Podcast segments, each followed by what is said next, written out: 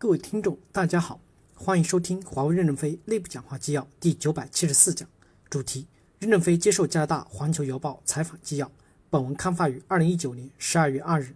接上文，记者提问：加拿大目前正在进行五 G 政策的讨论，关于加拿大的五 G 审视，华为公司或者您个人和加拿大政府官员之间是否有过接触？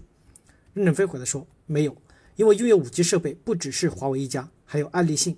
加拿大政府是否采用 5G 是一件事儿，选择用爱立信还是华为是第二件事儿，由加拿大政府决定。如果决定给我们做 5G，我们就做好；决定不给我们做 5G，我们在加拿大的投资也不会变化，我们还要继续投资加拿大，不改变。记者提问：加拿大政府运营着一个用来测试数字网、数字产品网络安全的中心，与2010年开始在英国运营的网络安全认证中心非常类似。加拿大这个中心之前也测试过华为的 4G 设备，这个中心有没有开始测试华为的 5G 设备呢？任正非回答说，目前还没有在加拿大设立网络安全测试中心的打算，但加拿大和英国是盟国，可以到英国去测试。记者提问：九月您提出可以向其他国家许可 5G 技术，上个月初您表示到目前为止还没有美国电信公司表示感兴趣，请问这个事情有无最新进展？华为提出的 5G 许可是认真的吗？你们有没有建立一个数据室？让其他公司看看具体的许可内容，华为有没有对五 G 的技术许可进行定价呢？任正非回答说：第一，目前还没有美国公司向我们提出要获得许可；第二，我们的许可是全方位的，没有限制，这是一个非常大的决策问题，美国公司需要花很长的时间思考，这是可以理解的。记者提问：五 G 的许可价定价多少？大概成本是多少？任正非回答说：这是很难决策的事情，说明它的数字很大。如果数字小，美国公司早就决策了。记者提问：回到之前有关和解协议的问题，您认为签订和解协议是不是让加拿大释放孟晚舟的方法之一？任正非回答说：不是，因为孟晚舟本身没有犯罪，就应该被释放。我们与美国的官司，首先要在法庭上搞清楚谁对谁错。没有搞清楚之前，就随便的认罪，塞一笔钱，做罚款，这是法律的行贿，不能对美国政府行贿。要在法庭上说清楚到底有什么问题。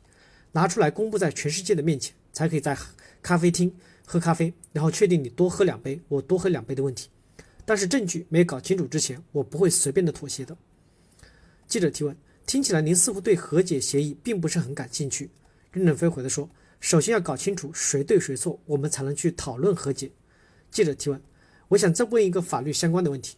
华为因为一项有关美国农村地区运营商的决定，打算起诉 FCC 美国联邦通信委员会。这个消息属实吗？华为目前有没有打算在美国发起其他法律诉讼？既然华为在美国几乎没有什么业务，为什么还要发起诉讼？这似乎并不给你们带来太大的利益。任正非回答说：“是的，我们将起诉美国的 FCC，因为这是美国宪法赋予我们的权利，我们有权利给美国人民提供服务。美国运营商买不买我们的设备是美国运营商的权利，我们在捍卫美国宪法赋予我们可以服务美国人民的权利。”记者提问。未来华为会针对美国提起更多诉讼吗？据我所知，这已经是第六桩了。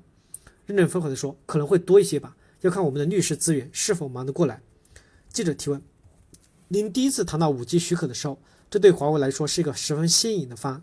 别人也问过您很多次，华为是否考虑调整公司的架构来获得其他国家的信任？我想知道您是否考虑过其他人提到的方案，如对业务进行拆分，或将一部分的运营转移到其他国家？”您是否考虑过任何其他重大的公司的架构调整呢？任正非回答说：第一，我们的治理结构本来已经公开透明，并不需要外部人进来，也不需要外部的资本进来。为全世界人民服务过程中，又体现了我们是一个负责任的公司，并不是一两个外部人就能代表我们的透明度。第二，对于业务是否拆分的问题，可能不用考虑，我们不会做这个事情，不会让资本进来。第三，我们会不会在欧洲建一些大工厂呢？肯定的。感谢大家的收听。敬请期待下一讲内容。